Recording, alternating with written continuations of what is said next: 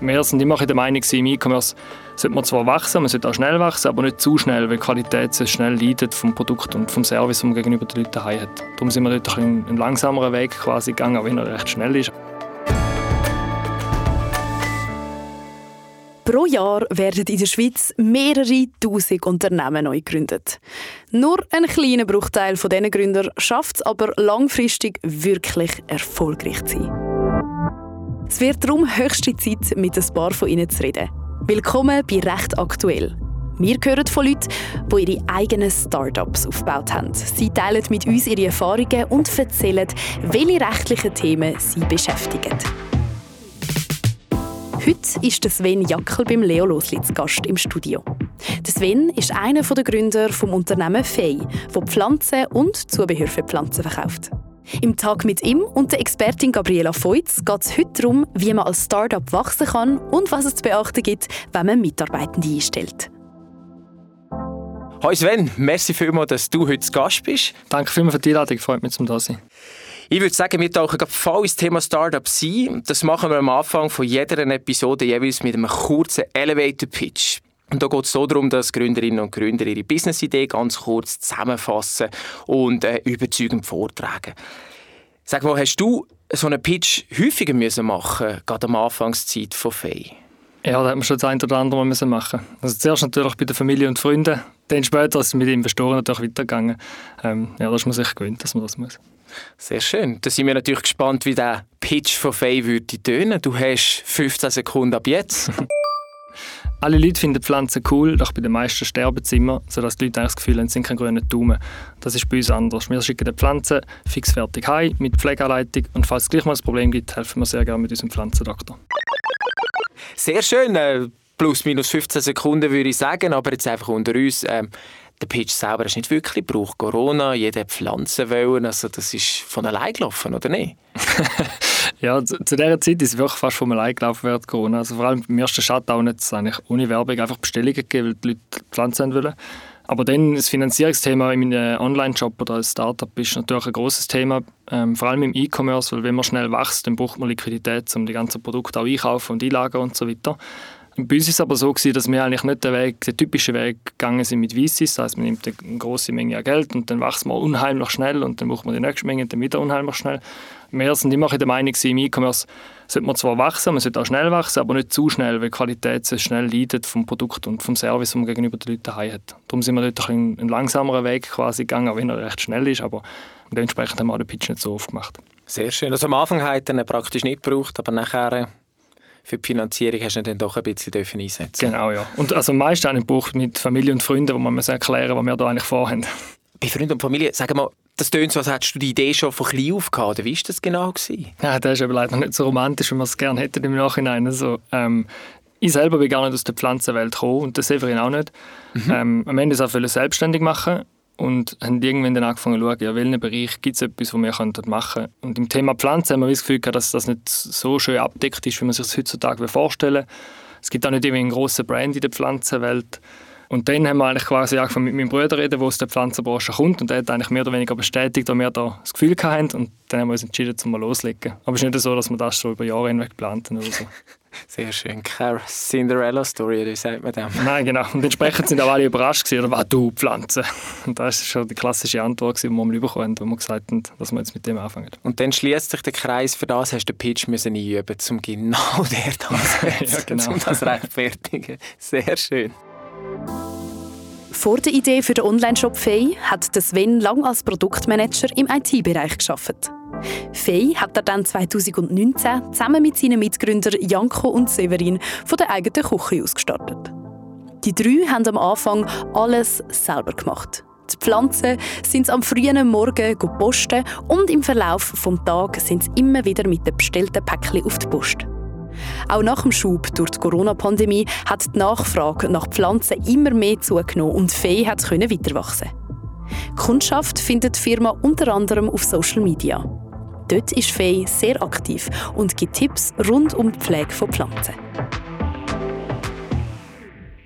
Ja, Wir haben es jetzt gehört, äh, Sven, ihr äh, habt in deiner Küche angefangen mit dem Ganzen, was mich jetzt wundern Wie gross ist deine Küche, dass die dort drei Tage Pflanzen einpacken können? Ja, sie, sie ist nicht viel grösser wie das Studio da. Das sind vielleicht irgendwie 12 Quadratmeter oder so, wenn überhaupt. Und das hat er dann wie lange gemacht? Die ersten drei, vier Wochen? Oder seid ihr da schon sehr schnell, relativ zügig mal äh, weitergegangen? Ja, es ist dann vielleicht so bei eineinhalb Monaten oder so sind wir total dort gewesen, aber vielleicht ein bisschen als Hintergrund. Oder in dieser Phase ist es eigentlich nur darum gegangen, um einen Webshop zu bauen und zu schauen, ob überhaupt irgendjemand Pflanzen online kauft. Es ist nicht darum mhm. gegangen, um viele Pflanzen zu verkaufen in dieser Zeit, sondern effektiv nur, um den ganzen Prozess einmal durchgespielt zu haben, zu testen und so herauszufinden, wo es ein Problem gibt und wo das wir uns auf etwas gefasst machen. Wann ist denn der nächste Schritt bei euch? Also wann habt ihr gemerkt, dass die Küche vielleicht einfach zu klein ist und dass ihr müsst wachsen Ja, also der, nach etwa zwei, drei Wochen, also wo wir am Shop am Bauen waren, sobald wir die ersten Ads eigentlich live gestellt haben, haben wir gesehen, okay, die Leute kaufen definitiv Pflanzen online. Und mhm. dann haben wir eigentlich angefangen, umzuschauen wegen dem ersten Lager. Also es ist relativ schnell gegangen. Also die Küche ist mehr oder weniger auf der Zweck gewesen, dass man irgendetwas kann, dass man gleich ein paar Pflanzen können, eigentlich fix fertig verkaufen von Anfang bis zum Ende. Ah, sehr schön. Und jetzt seid ihr bei, glaube 26 Mitarbeitern, habe ich gesehen, im, im Internet auf eurer Homepage. Ich ähm, glaube nur in der Schweiz, in Deutschland habt ihr dann auch noch mal, glaube 8 Mitarbeiter. Was mich würde wundern, machst du dich noch an erste Mitarbeiter erinnern oder Eingestelltheit? Ja, die erste, die wir offiziell eingestellt mag ich mich noch erinnern. Ja. Natürlich der, zu dieser Zeit haben sehr viele auch privat halt Leute geholfen. Also die ganze mhm. Familie hat mir so antraben ab und zu, um wieder etwas helfen. ähm, aber die erste Mitarbeiterin war Twanni, die dann, ja, sie ist die erste, die einen Vertrag bekommen hat. Genau. Sind mich natürlich wundern, wann hast gesagt, was hat sie für eine Funktion gehabt? Ähm, sie hat uns geholfen, packen dort mal. Genau. Ist eigentlich bis jetzt ist jetzt Chefin bei uns vom Verpacken. Ähm, aber sie ist auch sehr aktiv eigentlich auf der Social Media Seite. Also immer wenn wir Videos machen oder Ads machen, ist sie eigentlich auch dabei. Das ist jetzt so eine gesplittete Rolle. Und warum geht diese Funktion? Also das ist jetzt ja auch ein bisschen Bereich Logistik. Ähm, schlicht und einfach wieder gewachsen seid, oder was ist da? Ja, genau. Ich meine, zu dieser Zeit ist eigentlich eine der grössten Aufgaben, die man kann, ist eigentlich zum einen das Ganze vorwärts bauen, aber dann halt auch Pflanzen verschicken, also verpacken und zu der Post bringen, genau. Und dort haben wir Unterstützung gebraucht. Zu der Logistik rund um die Wanne sind im Verlauf der Jahre, wie gesagt, noch ein Haufen andere Mitarbeitende dazugekommen. Fei hat mittlerweile ein grosses Team von Leuten, wo unter anderem auch aus Pflanzenexpertinnen und Marketingfachleuten besteht. Der Leo möchte noch genauer auf das Thema Wachstum und Mitarbeitende eingehen. Ja, äh, Wachstum ist ein gutes Stichwort bei euch. Nicht nur ähm, euer Produkt wachsen, sondern auch ihr als Unternehmen in den letzten vier Jahren richtig gross geworden. Aber Wachstum ist ja etwas, das von verschiedenen Faktoren abhängt. Bei euch natürlich speziell spannend oder herausfordernd, wie man es schafft, so ein heikles Produkt auf dem Postweg heil zum Kunden zu bringen. Das nimmt mich wunder, wie macht ihr das, dass das funktioniert? ja, es ist äh, nicht das Einfachste zum Verschicken. Ähm, also es hat ein paar verschiedene Variablen. Also zum einen muss man schauen, dass die Erde aus dem Topf rauskommt, wenn die Pflanze im Päckchen ist. Mhm. Nachher muss man eigentlich das Ganze im Päckchen sicher verpacken, dass wenn das Päckchen eigentlich auf den Kopf gedreht wird oder am Boden geht, dass die Pflanze nicht verdruckt, dass die Pflanzen irgendwie fixiert sind im Päckchen. Dann vor allem im Winter geht es darum, dass die Pflanze auch genug warm hat, dass sie nicht verfriert. Das also sind eigentlich ein paar verschiedene Punkte, die nicht ganz so einfach sind am Anfang zu herausfinden. Ah, sehr schön. Und wie macht ihr das jetzt? Also jetzt geistig versucht, ein mhm. Päckchen selber zu packen, sie wäre gescheitert. Wie macht man das genau? Ja, also bildlich gesprochen ist es so, dass man eigentlich die Erde mit, dem, mit einer Art Klebband abklebt. Also man klebt effektiv die Erde und den Topfoberteil eigentlich ab. Ähm, nachher kommt die ganze Pflanze in eine Kartonhülse rein, mhm. wo man eigentlich dann kann den Innentopf der Pflanze ist fixieren in der Kartonhülse. Das heißt, die Pflanze ist an die Kartonhülse eigentlich angemacht und die Hülse kommt dann in einen Umkarton. Das ist eine große Kartonbox. So kann eigentlich nichts passieren mit der Pflanze. Und im Winter kommt halt, wie gesagt, noch ein Heatpack dazu, dass es genug warm ist. Da nimmt es mir natürlich Wunder, aber es klingt wahnsinnig kompliziert, viel, was schief gehen Habt ihr da viele Beschwerden gehabt in der Anfangszeit? Leute, die, die kaputte, beschädigte Pflanzen haben bekommen, hat es das häufiger gegeben? Erstaunlicherweise nicht. Und am Anfang muss man noch sagen, haben wir nicht so verpackt, wie ich es jetzt gerade erzählt habe, sondern wir haben einfach Pflanzen in Papier eingewickelt, Kleber aussen so wie man es halt sieht, wenn man irgendwo an einem physischen Standort eine Pflanze mhm. kauft, haben die in den Karton und mit Papier eingestopft und dann haben sie es so verschickt. Das heißt, am Anfang hat es sicher mehr Schäden gehabt, als, als uns lieb war, aber die Leute haben, ich glaube vor allem, wenn wir ein Startup waren, wahrscheinlich eins oder zwei Augen zugedrückt und gar nicht so oft reklamiert. Und mittlerweile ist es aber so, dass es eigentlich praktisch keine gibt. Also es passiert eigentlich fast nichts mit diesen Pflanzen unterwegs. Und wenn es dann gleich mal ist, zum Beispiel, wenn, wenn irgendwie ein Päckchen verloren geht oder so unterwegs und zwei Wochen später angeliefert wird und im Winter ist und halt verfroren ist zum Beispiel, dann wird halt die Pflanze natürlich ersetzt. Also man hat bei uns eigentlich eine 30-tägige so Versandgarantie. Das heißt, wenn es 30 Tage ein Problem gibt mit der Pflanze, dann wird einfach neue quasi geschickt. Dann nimmt mich jetzt natürlich Wunder die erste Frage. Aber gerade am Anfang hast du gesagt, hat er das noch nicht so Hightech verpackt. Hast du dich mal mit der gesetzlichen Gewährleistung auseinandergesetzt? Weißt du, was die beinhaltet? Das wäre unsere erste Rechtsfrage. Mhm, also vielleicht allgemein. Bei so Themen ist es immer so bei uns, wir, wir rufen eigentlich unseren Anwalt an und, und fragen dann, hey, haben wir irgendein Risiko? Mhm. Und eines von den Risiken, die wir am Anfang gestellt oder die Frage, die wir gestellt haben, ist, war, ja, was passiert? Also haben wir irgendein Risiko, dass eine Pflanze auf den Fuß geht oder irgendetwas, oder wenn man es verschickt? Und dort war es eigentlich mehr so, gewesen, dass eigentlich die Risiken sind, dass man halt die Leute zufriedenstellen, also man eine ganze Pflanze irgendwo hinschicken. Und dann haben wir gemerkt, okay, es ist offensichtlich kein großes Problem und dann haben wir einfach angefangen einfach angefangen. Wenn sich jemand beschwert hat, hat ihr einfach äh, anstandslos ersetzt. Ja, genau. Ja, und es ist halt so am Anfang, also jemand, der quasi auf der Straße rumläuft und sagt, die Pflanze ist nicht ganz angekommen, das ist eigentlich für die Firma nicht wirklich gut. Ähm, vor allem, weil man selber noch gar nicht weiß, wie ist der perfekte Prozess, um das zu machen. Das ist man halt sehr, sehr kulant am Anfang. Aber tendenziell sind es auch die Leute, also bei einer jungen Firma sind die Leute immer sehr kulant und vor allem, wenn man es halt mal einen Schaden geht, hat man halt einen neuen geschickt. Also das ist wirklich nicht eine große Sache. Und darum sind wir meistens auf der Seite, wenn es jetzt um den rechtlichen Aspekt geht, eher quasi zu Kundinnen und kundenfreundlich gewesen, dass man einfach gesagt hat, komm, wir schicken online, dann ist die Person happy. Sehr schön. Dann wollen wir aber gleich noch wissen, unsere Expertin Gabriela, was ist die gesetzliche Gewährleistung, was umfasst das alles? Wir haben gehört, ihr habt das sehr kundenfreundlich gehandhabt. Hören wir mal, was hier rechtlich gelten tut. Das gesetzliche Gewährleistungsrecht sieht bei Kaufverträgen einfach vor, dass man Anrecht hat auf das Produkt, das man bestellt hat. Das muss im vertragsgemäßen Zustand kommen. Wenn es jetzt einen Mangel hat, weil jetzt eben vielleicht nicht genug Blätter dran sind oder völlig untauglich ist, dann hat man entweder Recht auf, auf eine Wandlung, also Rückabwicklung oder Minderung, Preiserstattung. Die meisten Unternehmen, wie, das, wie auch jetzt Sven das geschildert hat, sind da aber viel kulanter und das pragmatisch handhaben und sorgen für einen unkomplizierten Ersatz.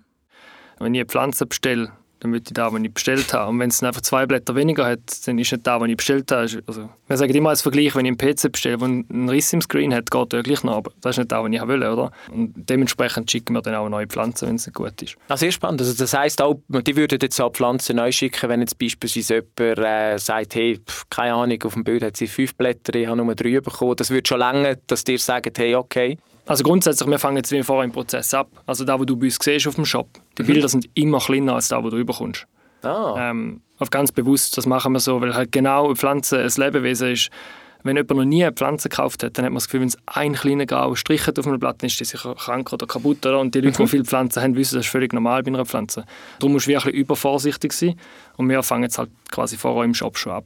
Aber im Endeffekt ist es so, wenn zum Beispiel das größte Blatt einen Knick hat, von einer Pflanze, dann gibt es im Endeffekt eine neue, ja, wenn jemand das will. Man hat aber so, dass viele Leute, auch in Deutschland, sagen dann, ja, es ist schon easy, ist nichts ab, es sieht noch schön aus und dann geben wir einen Gucci. Oder? Aber wenn jemand sagt, hey, ich bin nicht so happy jetzt mit dem, dann gibt es eine neue Pflanze.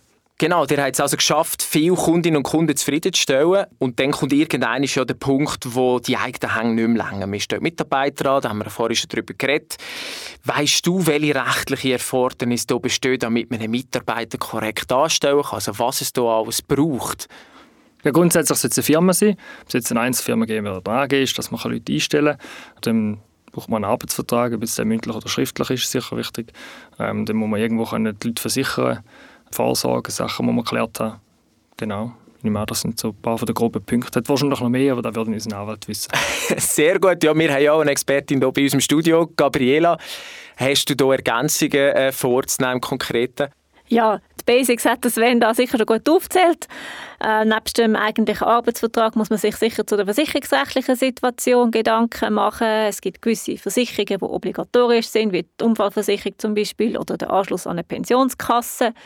Dann gibt es Versicherungen, die meistens freiwillig sind, wie zusätzliche Krankentaggeldversicherungen.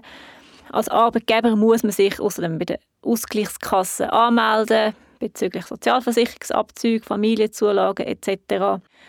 Wenn man ausländische Arbeitnehmerinnen beschäftigt, kommen dann noch weitere Fragen dazu, wie allenfalls Bewilligungen oder Quellensteuer.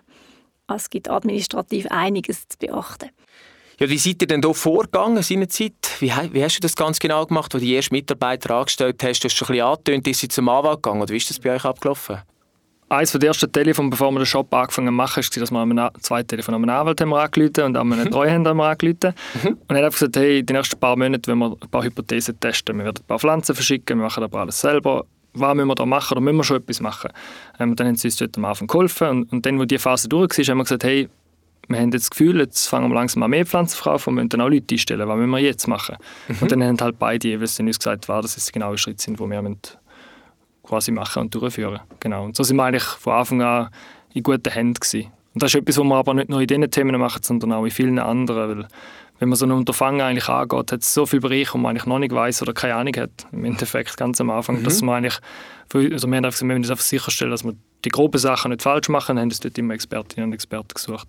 Sehr schön. Wäre das auch ein Tipp, den du jetzt äh, der Community oder äh, Leuten, die jetzt gerade in der Gründung sind, würdest geben, zu sagen, hey, holt euch von Anfang an professionelle Hilfe, mit dem seid ihr gut gefahren? Oder wie würdest du das sagen? Ja, genau. Ja, also Im Endeffekt ist es halt eine Ressource- oder Zeitfrage, oder, die man hat. Man kann das schon mhm. alles selber versuchen zu machen, aber jetzt in meinem Fall ich habe keine Use-Ausbildung und ich habe auch keinen Treuhänder. Oder? Mhm. Ähm, und wenn ich mir die Sachen selber beibringen will, geht es einfach viel zu lang. Mhm. Ähm, und in einem Startup ist es schlichtweg so, dass man relativ schnell wird vorwärts kommen und man, man muss auch schnell vorwärts kommen. Ähm, und dann ist es meistens einfacher, wenn man wirklich mit Expertinnen und Experten redet. Du hast vorhin das Stichwort schon gegeben. Jetzt haben wir uns das doch noch ganz kurz ein bisschen genauer anschauen. Äh, Stichwort äh, Arbeitsvertrag. Der braucht es selbstverständlich. Dort schauen wir jetzt mal noch ein bisschen genauer an und dort werde ich von dir wissen, Du hast es vorhin schon ein bisschen angetönt, ich bin mir nicht sicher, bewusst oder unbewusst. Ähm, muss das schriftlich sein oder ist das auch mündlich gültig? Weißt du das? Ich glaube, es mündlich würde lange.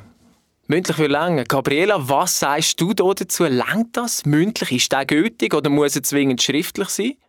Ein Arbeitsvertrag kann auch einfach nur mündlich abgeschlossen werden. Es gibt aber gewisse Aspekte vom Vertrag, die nur gültig sind, wenn man es schriftlich abmacht. Sonst gilt als Default die gesetzlichen Bestimmungen. Und selbstverständlich wäre meine Empfehlung, immer einen verschriftlichen Vertrag abzuschließen. Das erspart einem viele Unklarheiten. Wie sieht es mit so Mindestanforderungen aus? Wenn weißt du, was so plus minus in einem Arbeitsvertrag muss drin sein? Gibt es da so, wie soll ich sagen, so nicht verhandelbare Punkte? Auch da, ich würde jetzt meine Hand nicht ins Feuer legen, aber grundsätzlich glaube ich, dass sicher mal ein Name oder so mal drauf ist, also mit die beiden Vertragsparteien quasi, oder? Ein mhm. Arbeitnehmerin ähm, und, und die Firma. Dann sicher der Lohn, die Arbeitszeiten, Position, glaube ich auch, also was für eine Stelle, dass man effektiv antritt, was Verantwortungsbereich ist. Mhm. Startdatum wahrscheinlich beim Vertrag und auch das Enddatum, wobei Enddatum ist dann wahrscheinlich eher so Kündigungsfrist und so Sachen. Ja, spontan bin ich jetzt durch. Ja, ich glaube, die Liste enthält schon mal die wichtigsten äh, Grundsätze. Ich möchte noch anfügen, es gibt äh, bestimmte Branchen, wo es zwingende Gesamtarbeitsverträge gibt. Zum Beispiel Gastrobranche oder im Baubereich ist es sehr verbreitet, wo noch zusätzliche zwingende Vertragsinhalte definieren. Und dann ist es auch so, wie ich vorher schon gesagt habe, gibt es bestimmte Punkte, wo man muss zwingend schriftlich und explizit abmachen, wenn man die möchte im Arbeitsvertrag drin haben. Zum Beispiel, wenn man den Arbeitnehmer zu einem Konkurrenzverbot verpflichten möchte. Merci, Gabriele, für die Ausführungen. Sven, ich nehme an, da steht ja in einem Vertrag drin. ja, genau. ja, das ist so drin. Vielleicht, vielleicht hier noch eine kleine Ergänzung. Also ganz am Anfang haben wir auch so eine Vorlage dann bekommen. Mhm. Und wo wir sie dann angeschaut haben, eben, wie gesagt, alles Leute eigentlich ohne Use-Hintergrund, haben wir gedacht, okay, wir selber hätten jetzt sicher noch Mühe, um herauszufinden, was denn jetzt genau so ein bisschen die Rechte, die ich wirklich auch habe als Arbeitnehmer. Und wir mhm. haben es eigentlich so gemacht, dass unsere Verträge ein bisschen ausführlicher sind, dass wir einfach viele, die eigentlich im Gesetz steht, auch noch drauf aufgenommen haben. Okay. Ähm, genau. Dass ihr einfach auf Nummer sicher sind gegangen quasi? Ja, es ist nicht sicher. Es ist mehr so, wir haben das Gefühl, wenn wir jemanden einen Vertrag geben zum Unterschreiben und die Leute haben eigentlich im Endeffekt keine Ahnung, was unterschrieben oder weil halt relativ wenig draufsteht oder es verwiesen wird aufs Gesetz und so weiter, haben wir gesagt, dann, dann machen wir es ein bisschen ausführlich und haben eigentlich diese Sachen einfach ausführlich halt formuliert. Sehr schön. Du hast mir jetzt einen Steilpass gegeben für die nächste Frage, relativ ausführliche Arbeitsverträge. Jetzt gibt es ja auch die Möglichkeit, Personalreglement zu machen. Weißt du, wie das sich rechtlich verhalten tut? Musst du aber eine bestimmte Größe beispielsweise fixes Personalreglement haben? Oder ist das eigentlich immer äh, so ein äh, nice to have, aber nicht ein must? Wie siehst du das? Da bin ich überfragt. Da weiß ich nicht, wie das rechtlich geregelt ist, an welcher Größe dass man das muss haben. Ähm, ich kann vielleicht ein bisschen ausholen, wie es bei uns genau ist. Äh, wir haben eigentlich keins in dem Sinn. Also wir haben nicht mhm. ein, ein, Dossier, das wir quasi dazu abgeben, wenn man einen Arbeitsvertrag unterschreibt. Bei uns sind aber viele Sachen eigentlich wie schon im Prozess geregelt. Also wir haben zum Beispiel eine, eine App, wo die Leute eigentlich die Stunden erfassen, wo aber auch viele HR-Themen drin abgebildet sind, wo man auch gar keine Ferien beantragen und so weiter. Aber bei diesen Themen ist es so, dass bei uns dort sind wir dann schon noch Start-up, also wir haben jetzt keine Vorschriften, was die Leute anlegen oder auch eine Ferien beantragen. Wenn jemand eine Möglichkeit hat, spontan irgendwo eine Ferien, dann versuchen wir das möglich zu machen. Da sind wir immer noch eine Größe, wo man das sehr gut handeln kann. Das klingt doch sehr vielversprechend. Lassen wir mal, was Gabriela dazu sagt. Es gibt weder eine gesetzliche Vorschrift, die sagt, dass man überhaupt ein Personalreglement muss verfassen muss, noch welchen Inhalt das es müsste haben. Wenn man aber wächst als Unternehmen und immer mehr Mitarbeiter hat, dann stellen sich auch viele Fragen und dann macht es natürlich Sinn, dass man Rahmenbedingungen in einem Reglement regelt. So kann man als Arbeitgeberin sicherstellen, dass Mitarbeiter alle die gleiche Behandlung erfahren und Mitarbeiter wissen auch genau, wie sie mit vorgehen oder was sie für Recht haben, zum Beispiel, wenn sie krank sind, wie lange sie noch den Lohn bekommen und wie hoch der Lohn dann ist oder wie genau die Arbeitszeiten sind. Merci vielmals, Gabriela. Ähm, gehen wir sonst zu der nächsten Frage. Der, der Umgang mit Mitarbeitern ist schon immer wieder ein Thema. Weißt du, welche Pflichten du als Arbeitgeber alles hast? So ganz spontan. Was kommt dir da alles in Sinn? Genau, also grundsätzlich wahrscheinlich das, was im Arbeitsvertrag drinsteht, das ist sicher ein wichtiger Punkt. Und dann nehme ich an, dass auch Sachen geregelt sind oder Vorschriften sind, dass man die Leute halt fair behandelt, dass man als Geschäft oder als Firma schaut, dass es kein, Mobbing oder so in der Firma gibt, also dass die Leute sich wohlfühlen. Ich nehme auch dass es gewisse Standards gibt, wie Büros und Räumlichkeiten sein müssen, dass man Sicherheitsvorschriften alle einhalten und so weiter. Ja, Sven, da hast du natürlich recht. Das, was du da umschreibst, nennt das Gesetz die Fürsorgepflicht vom Arbeitgeber. Das heißt, Arbeitsbedingungen sind so ausgestaltet, dass die Persönlichkeit und die körperliche Unversehrtheit von, ähm, von der Mitarbeiter geschützt ist. Beispielsweise in Situationen von Mobbing muss der Arbeitgeber möglichst schon vorbeugend tätig werden, dass es gar nicht so weit kommt. Und wenn es dann gleich mal einen Fall gibt, Hilfeleistungen bieten und Lösungen suchen. Wenn es um gefährliche Arbeiten geht, muss der Arbeitgeber sicherstellen, dass die Arbeitnehmer die nötige Instruktion und Schutzausrüstung haben, um ohne Gefährdung die Arbeiten ausführen können. Ja, wir haben jetzt gerade gehört, äh, was äh, die sogenannte Fürsorgepflicht vom Arbeitgeber umfasst. Ähm, äh, gehen wir vielleicht gerade zum Gegenteiligen noch, und zwar zu den Arbeitnehmerpflichten. Weißt du, wie es dort genau aussieht? Was dürfen wir von den Arbeitnehmern verlangen? Welche Pflichten haben sie ganz genau? Genau, also dort nehme ich ist genau das, was im Vertrag steht. Plus dann, also in unserem Fall ist es so, wir hoffen eigentlich, dass die Leute sich gleich verhalten, wie sie eigentlich auch würden erwarten, dass wir uns verhalten gegenüber ihnen. Ähm, aber welche Details jetzt da genau gesetzlich vorgeschrieben sind, das weiß ich nicht. Ja, wahnsinnig ins Detail geht das Gesetz auch nicht. Der Arbeitnehmer muss natürlich seine Arbeitsleistungen zum vereinbarten Pensum zur Verfügung stellen und hat darüber hinaus aber auch eine Treuepflicht. Das heißt grundsätzlich muss eine Arbeitnehmerin alles unterlassen, wo ähm, der Arbeitgeberin könnte Schaden zufügen könnte zum Beispiel darf man nicht nebenher noch ein konkurrenzierendes Business aufziehen oder Schmiergelder annehmen oder sonst irgendeine Form schädigend aufs Unternehmen einwirken. Man muss natürlich die Arbeit sorgfältig nach bestem Wissen und Gewissen ausführen. Ja, verlassen wir äh, mal den Bereich Arbeitsrecht, gehen wir hin zu Social Media. Die sind ja dort sehr aktiv auf Social Media, habe ich gesehen. Also allgemein im Internet sind das sehr, sehr, sehr präsent. Wer macht das bei euch? Bist das du, der das vorantreibt? Oder habt ihr da extra jemanden angestellt, der sich um das kümmert? Also das machen wir eigentlich seit dem Anfang. Also klar, jetzt haben wir mittlerweile auch ein paar Leute, die das machen, aber wir haben eigentlich am Anfang haben wir das selber gemacht. Es war ein Zusammenspiel gewesen, eigentlich von uns allen. Oder? Also wir hatten das Fachwissen von der Pflanzen, gehabt, wo, wo zum Beispiel in dem Fall die Janko mitgebracht hat. Dann ich sage, ich habe zum Teil inhaltliche Themen auch mitgenommen und, und der Severin zum Beispiel erst der, der das Ganze auch designt hat und das, das quasi Bilder und Videos auch okay bekommen am Anfang. Aber mittlerweile ist es so, dass, dass wir halt mehrere Leute haben, die im Content arbeiten und, und dementsprechend halt auch für den Content für Social Media zuständig sind. Sehr schön, das heisst, ihr tut alle dort eigentlich auf Kundenkommentare oder Rezensionen antworten, oder?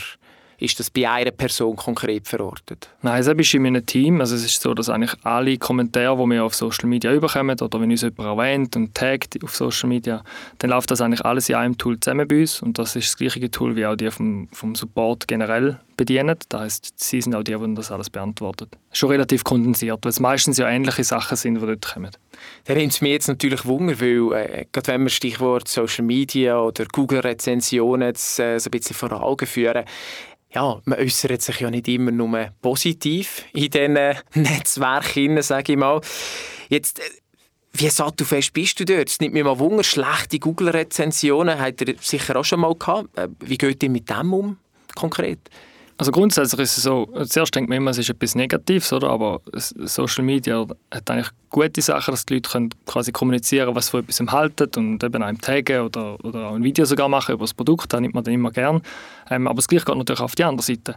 Und wir schauen das eigentlich relativ entspannt an, weil grundsätzlich wenn wir die Sachen so machen, wie wir sollten, dann gibt es eigentlich niemanden, der unzufrieden ist. Oder? Also wenn eine Pflanze kaputt ankommt und jemand sagt, oder schreibt einen Kommentar, hey, eine Pflanze bestellt ist kaputt angekommen, dann können wir die Chance nutzen und dann sagen, hey, melde dich bitte bei unserem Support, weil du kommst neue über, du hast das Recht oder bei uns.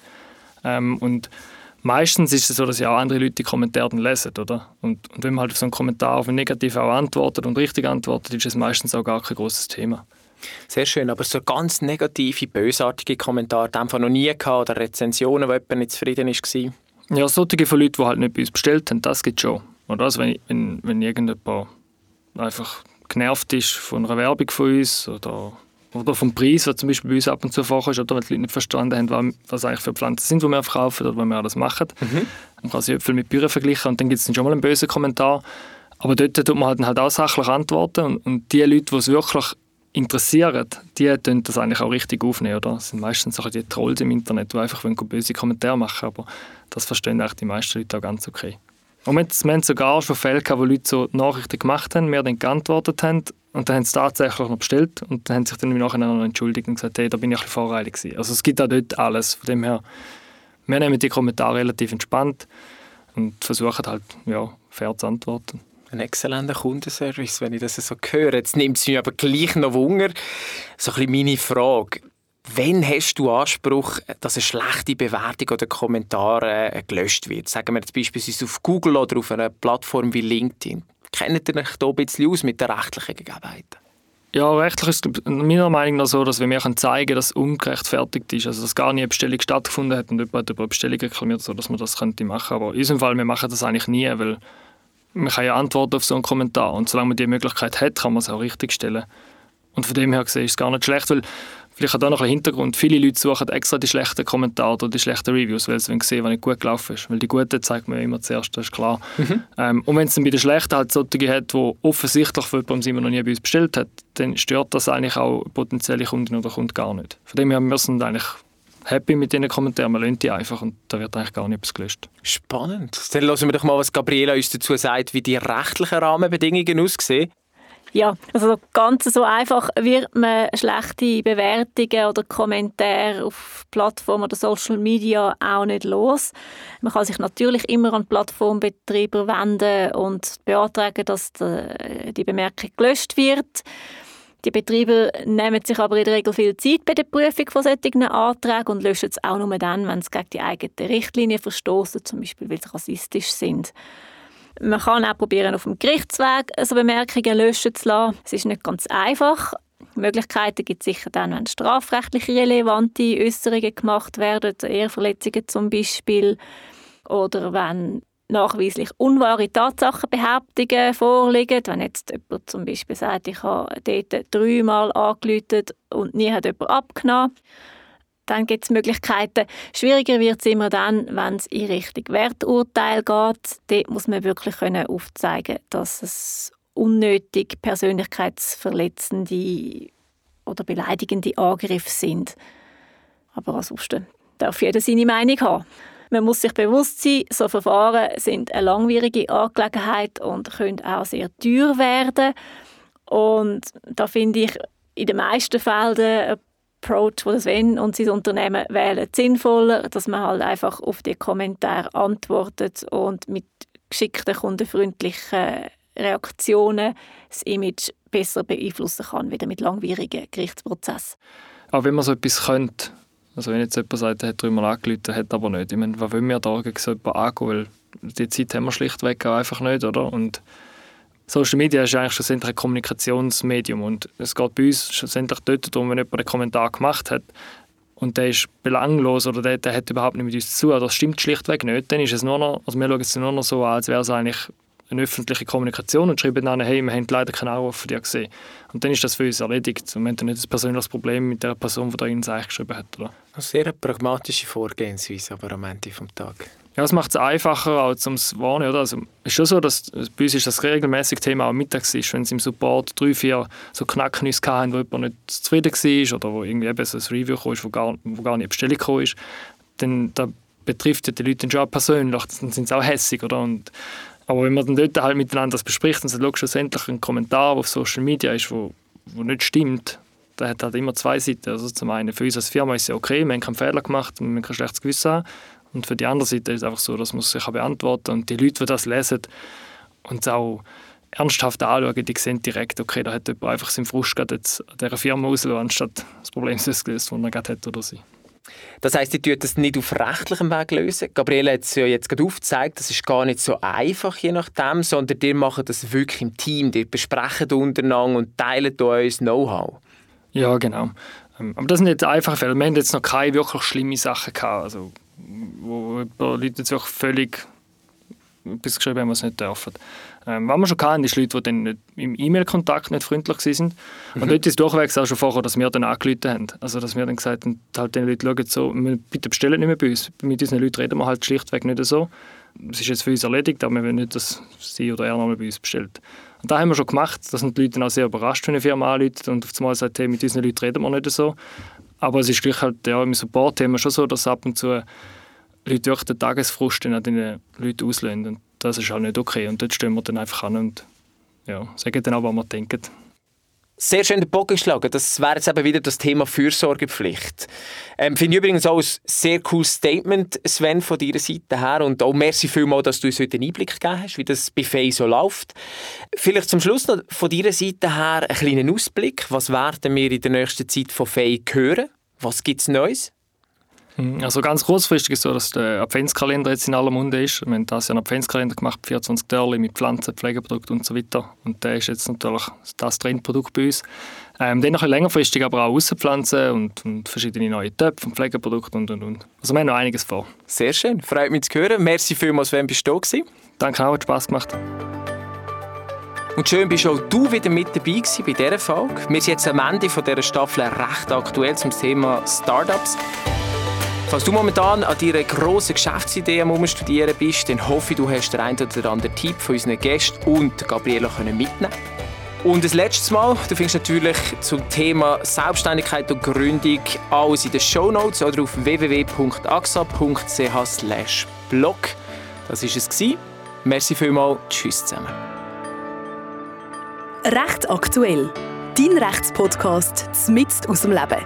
Präsentiert von der AXA ARAG Rechtsschutzversicherung.